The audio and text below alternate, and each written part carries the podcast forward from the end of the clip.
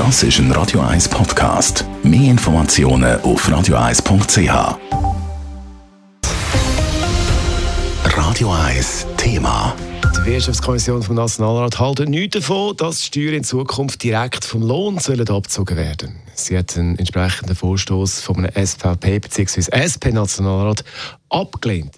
Er will erreichen, dass der Abzug künftig automatisch passiert und so das Geld, das auf dem Konto ist, dann auch wirklich das eigene ist und dass es Ende Jahr keine böse Überraschungen gibt.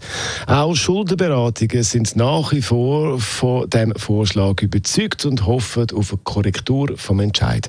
Es berichtet Leila Keller. Wenn Leute in die Schuldenfalle fallen, passiert das sehr oft bei den Steuern. Dort entstehen auch die höchsten Schuldenbeträge. Mit so einem Systemwechsel könnten ganz viele Verschuldungen durchaus verhindert werden, sagt Andreas Reinhardt von der Schuldenberatung Kanton Zürich. Er unterstützt den Vorstoß ganz klar. Weil man eben äh, nicht mehr muss daran denken dass man Ende Jahr noch muss einen Monatslohn oder einen halben Monatslohn vorig haben für die Steuern, sondern dass man das Geld gar nie sieht und dann vielleicht mal etwas rausbekommt oder mal etwas muss draufzahlen Aber auch wenn man etwas muss draufzahlen muss, ist es sicher nie so viel, wie wenn man merkt, dass einem Ende Jahr ein Monatslohn fehlt für die Steuern. So soll dann also die Einkommenssteuer direkt als zuständiges Steueramt überwiesen werden. Ausser die Arbeitnehmenden wollen das ausdrücklich anders. Auch der Pascal Pfister von Schuldenberatung Schweiz sieht in diesem Vorstoß eine sinnvolle Präventionsmaßnahme zum Steuerschulden können verhindern.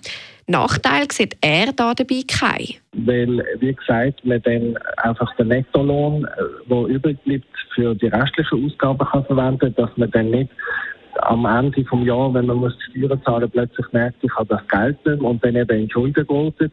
Und das ist ja etwas, was bewährt ist. Es gibt eigentlich in allen europäischen Ländern Steuerabzug.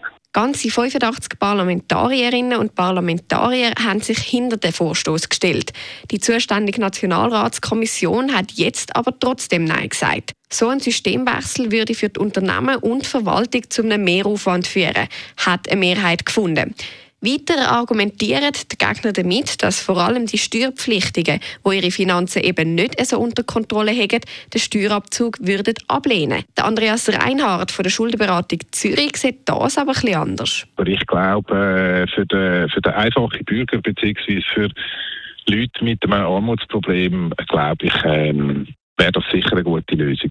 Weil ich, ich sehe jetzt gerade nicht ein, warum dass die, ausgerechnet die Leute gegen so etwas sein Ob sich die Argumentation auch in der Politik noch durchsetzen kann, wird sich zeigen. Als nächstes geht die Vorlage jetzt in die Wirtschaftskommission vom Ständerat. Leila Keller, Radio 1.